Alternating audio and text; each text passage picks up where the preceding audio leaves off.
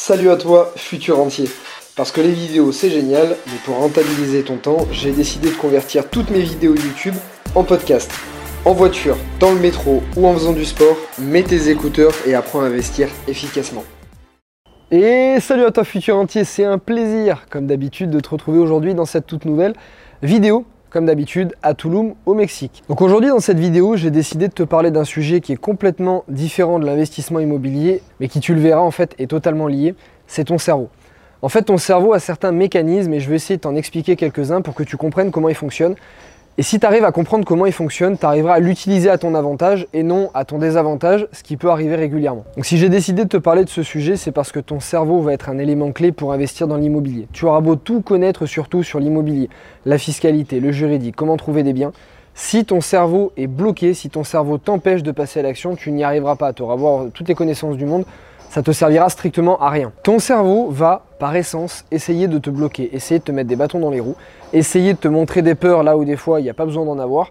Bref, c'est comme ça. Il y a des raisons scientifiques, il y a des raisons sociales et on va essayer d'en développer quelques-unes aujourd'hui. Comme ça, comme je te le disais, si tu arrives à comprendre comment il fonctionne, ça sera plus facile pour toi d'essayer de manipuler ton cerveau à ton avantage pour arriver à tes buts. Premièrement, ton cerveau va te générer de la peur. Et ça, c'est tout à fait normal. Il ne faut pas essayer d'aller contre. La peur est un processus qui est totalement normal. Et surtout, il faut arriver à vivre avec. D'ailleurs, j'ai fait une autre vidéo à ce sujet qui était juste ici. Tu cliqueras juste là, elle s'appelle Comment vaincre sa peur. Tu la regarderas, c'est super intéressant. Donc la peur est un processus normal et je vais même dire tant mieux puisque grâce à la peur, tu vas arriver à te dépasser et c'est grâce à la peur qu'on arrive à faire certaines choses dans certaines situations. Je te prends un exemple, tu te retrouves dans une savane africaine et as un lion qui te court derrière, crois-moi, tu vas arriver à courir beaucoup plus vite que si tu n'avais pas le lion. Sa petite phrase quand été au Kenya, euh, c'est un Kenyan qui m'a dit Tu sais pourquoi est-ce qu'on court aussi vite? J'ai dit non. Il me dit Parce que nous, on a les lions qui nous courent derrière. Voilà, petite phrase pour ça. Tout ça pour te dire qu'en ayant peur, forcément, ton corps et ton cerveau vont développer un potentiel supplémentaire, potentiel que tu ne connais pas, dont tu ignores totalement pour arriver à un objectif. Autre chose liée à la peur, tu verras qu'à chaque fois que tu as peur de quelque chose et que tu arrives à passer cette peur et à réaliser la chose derrière, en général, tu as du plaisir. Je te prends un exemple, un saut en parachute, t'en as peur au début, ensuite tu prends du plaisir. Euh, de la plongée sous-marine pour la première fois, t'en as peut-être peur au début, tu prends du plaisir. De l'investissement immobilier, t'en as peur au début, crois-moi j'en avais peur aussi, et ensuite t'en prends largement du plaisir.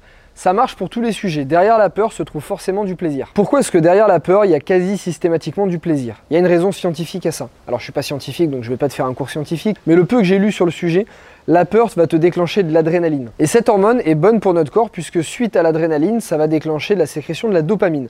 La dopamine, qu'est-ce que c'est? C'est l'hormone du plaisir. Quand tu euh, vas manger du chocolat, quand tu vas faire du sport, quand tu vas faire quelque chose qui te fait du bien, ton corps va sécréter de la dopamine. En ayant peur, tu sécrètes de l'adrénaline, l'adrénaline qui est bonne pour notre corps, qui a d'ailleurs tout un tas de bienfaits que j'ai complètement oublié, mais tu te renseigneras sur le sujet. Et suite à la sécrétion de l'adrénaline, tu as de la dopamine qui est l'hormone du plaisir. Voilà pourquoi derrière chaque peur, tu auras quasi systématiquement du plaisir. Donc qu'est-ce que ça veut dire? Si tu ne fais pas certaines choses par peur, tu t'empêches donc de sécréter cette adrénaline. Qui va sécréter cette dopamine? Hormone du bonheur. Si tu ne sécrètes pas d'hormone du bonheur, eh bien je te laisse imaginer la suite. Donc s'il te plaît, sécrète de la dopamine, ne finis pas comme certaines personnes qui sont complètement aigries et tirent la gueule tout le temps. Puisqu'en tirant la gueule tout le temps, tu attires forcément de mauvaises choses. Moi, je connais des personnes qui ont un très lourd passé, qui ont vécu des, drames, hein, de réels drames dans leur vie. Et c'est des gens qui ont toujours le smile, qui sont toujours en train de rire, qui sont toujours en train de faire de bonnes choses, toujours en train de s'amuser malgré qu'elles aient eu des drames. Donc des personnes qui tirent la gueule, c'est pas forcément des personnes qui ont eu plus de drames que d'autres, c'est des fois des personnes qui se concentrent trop sur le négatif et pas assez sur le positif. Et ça, je vais t'expliquer quel est le biais de notre cerveau qui nous fait faire ça. Deuxième chose que tu as à savoir sur la peur, c'est que c'est quelque chose de totalement subjectif. Qu'est-ce que ça veut dire? Ça veut dire que ça va être totalement différent d'une personne à une autre. Et ça, ça va être en fonction du vécu, des expériences, de l'éducation qu'on a pu avoir, et de notre façon de voir les choses. Ça veut dire qu'un même bien immobilier, un appartement à 100 000 euros, forcément entre une personne qui a les connaissances, qui a l'expérience et qui a déjà acheté des biens avant, il ne va pas du tout y avoir la même peur que quelqu'un qui n'a jamais investi, qui en a peur, qui n'a aucune connaissance et qui vient d'une famille qui elle aussi en a peur. Partant de ce point de vue, et si c'est subjectif, ça veut dire quoi? Ça veut dire que toi, tu vas avoir peur de certaines choses alors que d'autres ne vont pas en avoir peur. Pourtant, l'achat immobilier, ça reste le même. Le bien à 100 000 euros, c'est exactement le même. Il rapporte les mêmes loyers, il a les mêmes travaux.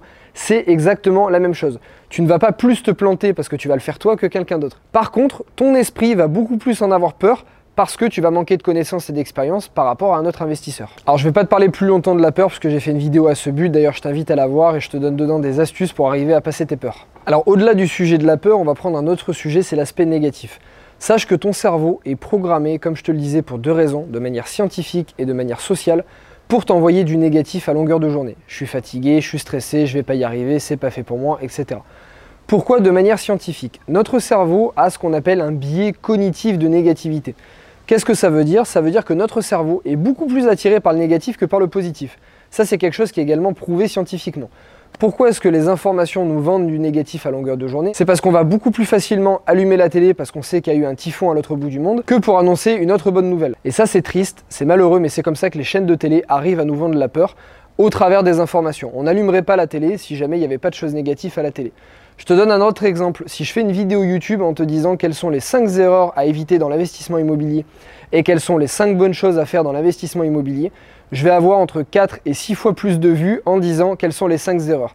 Pourquoi? Parce que ton cerveau est beaucoup plus attiré à ne pas faire une erreur qu'à faire une bonne chose.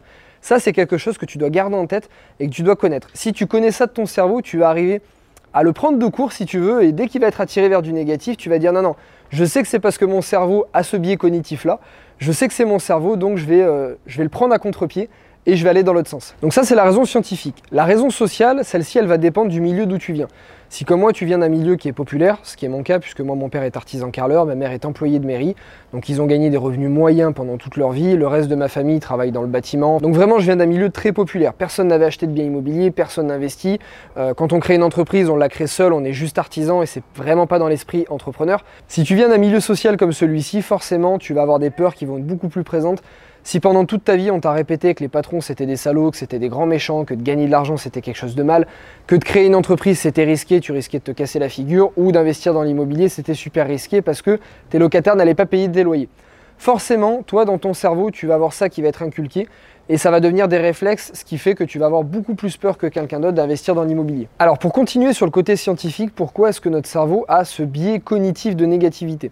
Comme je te le disais, notre cerveau va être automatiquement attiré vers du négatif notre cerveau va avoir tendance à nous répéter des phrases négatives régulièrement et à nous trouver des excuses. Par exemple, tu vas investir dans l'immobilier, oui mais je peux pas, j'ai pas assez d'argent. Oui mais je viens pas d'une famille riche. Oui mais j'ai pas fait de diplôme. Oui mais, oui mais, oui mais. C'est totalement normal, je te rassure, c'est une raison scientifique en grande partie. Pourquoi?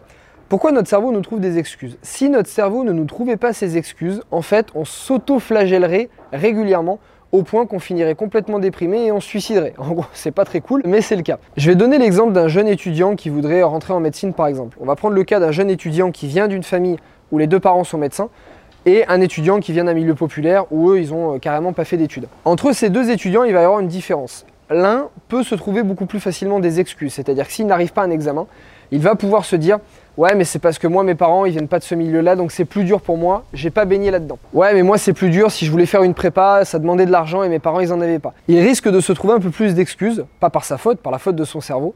Et ces excuses vont l'empêcher de déployer son plein potentiel. Pourquoi? Parce qu'à chaque fois qu'il va y avoir une épreuve un petit peu plus dure, un peu plus compliquée ou qu'il va avoir un échec, plutôt que de se dire c'est ma faute, c'est moi qui ai passé travailler, c'est moi qui suis sorti un soir au lieu d'aller travailler, c'est moi qui étais passé motivé, c'est de ma faute à moi il va renvoyer automatiquement cette faute ou cette excuse auprès de sa famille, auprès de ses parents, auprès d'éléments externes. Pourquoi? Parce que s'il se les renvoie à lui-même, il va s'auto-flageller, comme je le disais, et donc finir complètement déprimé, parce que si on se répétait jour après jour que si on n'a pas quelque chose, si on n'a pas un objectif, si on n'obtient pas un but, c'est de notre faute et c'est pas de la faute d'éléments externes, on deviendrait complètement déprimé. Donc notre cerveau fait ça pour se protéger. A l'inverse, l'étudiant qui vient de la médecine, lui, il a vu ses parents devenir médecins, peut-être que son oncle est chirurgien, peut-être que sa tante, elle est radiologue.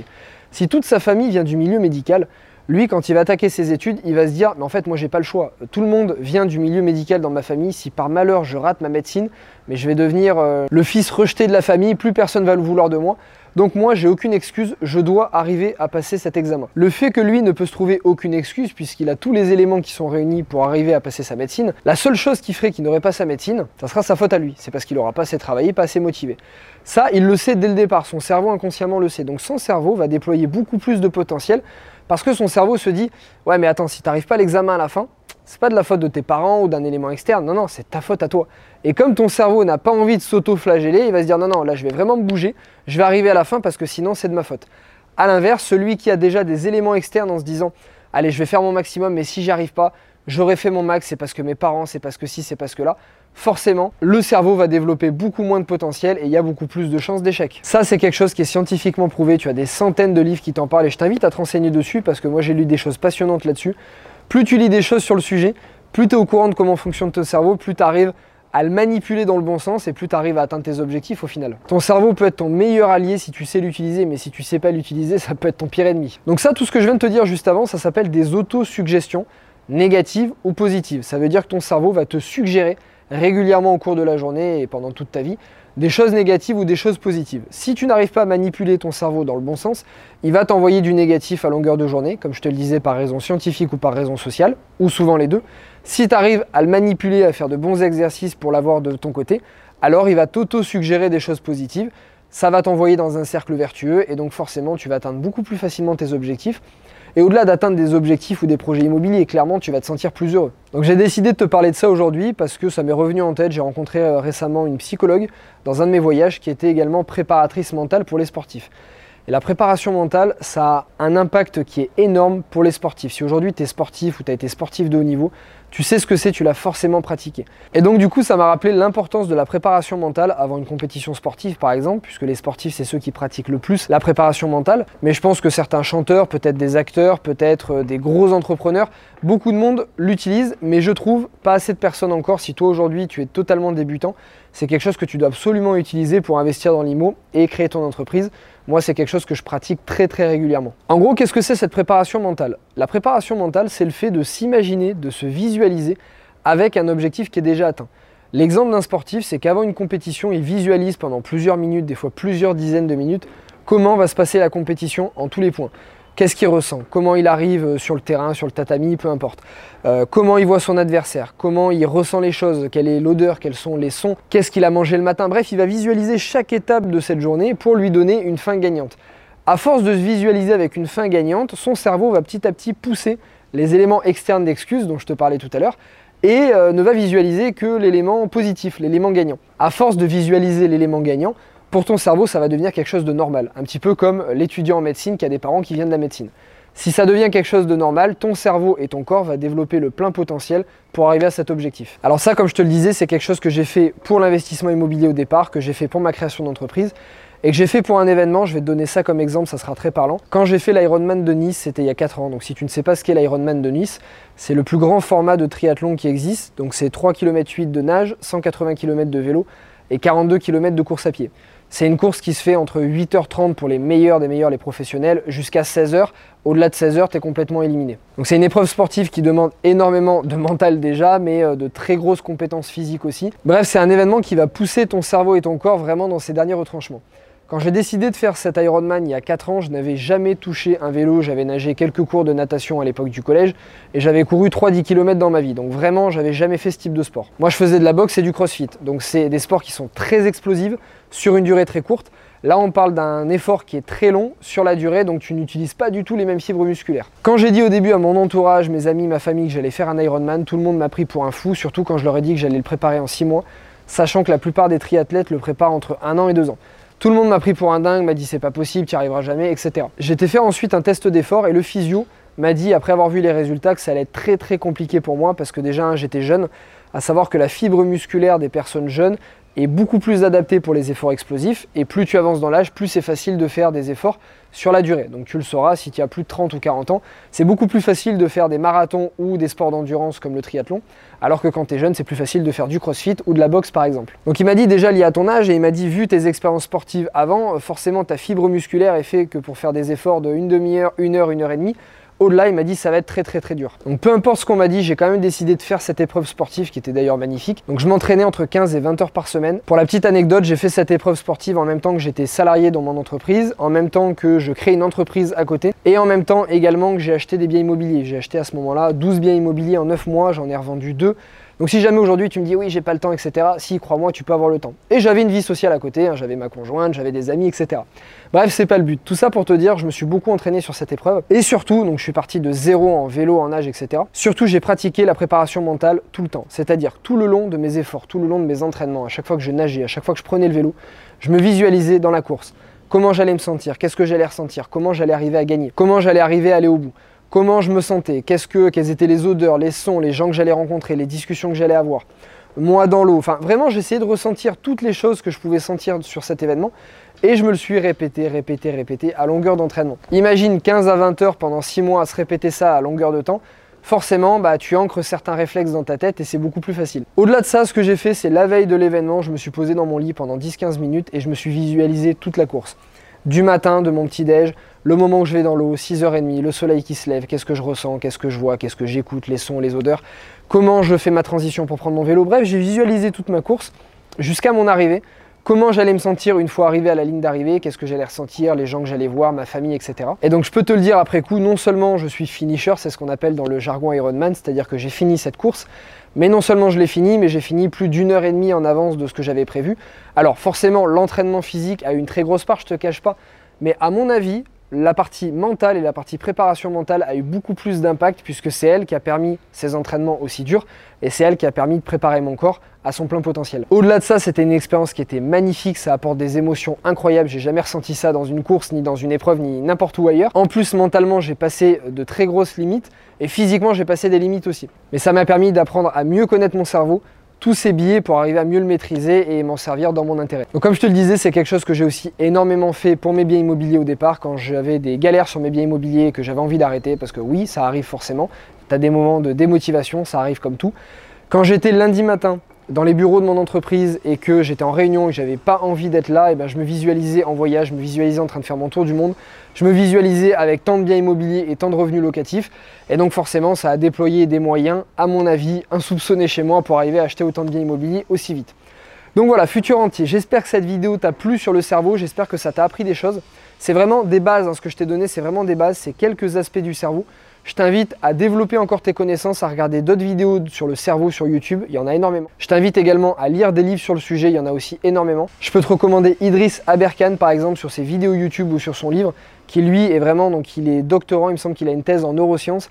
Il, vraiment, te parle du cerveau de manière très très passionnante et tu vas apprendre à connaître tous les autres biais du cerveau pour arriver à mieux le maîtriser. Donc voilà, futur entier, si cette vidéo t'a plu, même si c'était pas de l'immobilier, crois-moi, c'est d'autant plus utile, même encore plus utile que n'importe quel conseil dans l'immobilier. Mets un like sur cette vidéo, moi ça me motivera à te trouver encore d'autres sujets. Dis-moi d'ailleurs si tu as aimé en commentaire euh, ce type de sujet, est-ce que tu aimerais que je te parle d'autres sujets un peu plus psychologiques, scientifiques et développement personnel Si c'est le cas, mets-moi là en commentaire.